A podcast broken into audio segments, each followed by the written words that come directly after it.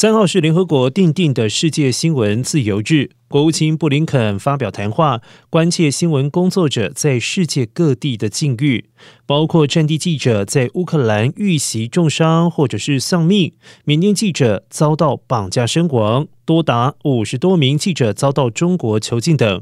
而美国国务院人权报告连续多年关切中国试图以商业压力操控台湾媒体，并且锁定台湾记者为网攻目标。布林肯表示，台湾可说是处在中国混。和战前线包括假讯息和网络攻击，目的是要扭曲台湾资讯环境与民主程序。布林肯指出，美国政府与台湾当局、公民社会组织合作，支持独立与基于事实的新闻工作，努力建立社会对假讯息及其他类型外来干预的韧性。他强调，这是我们非常密切关注的事情，我们会持续努力。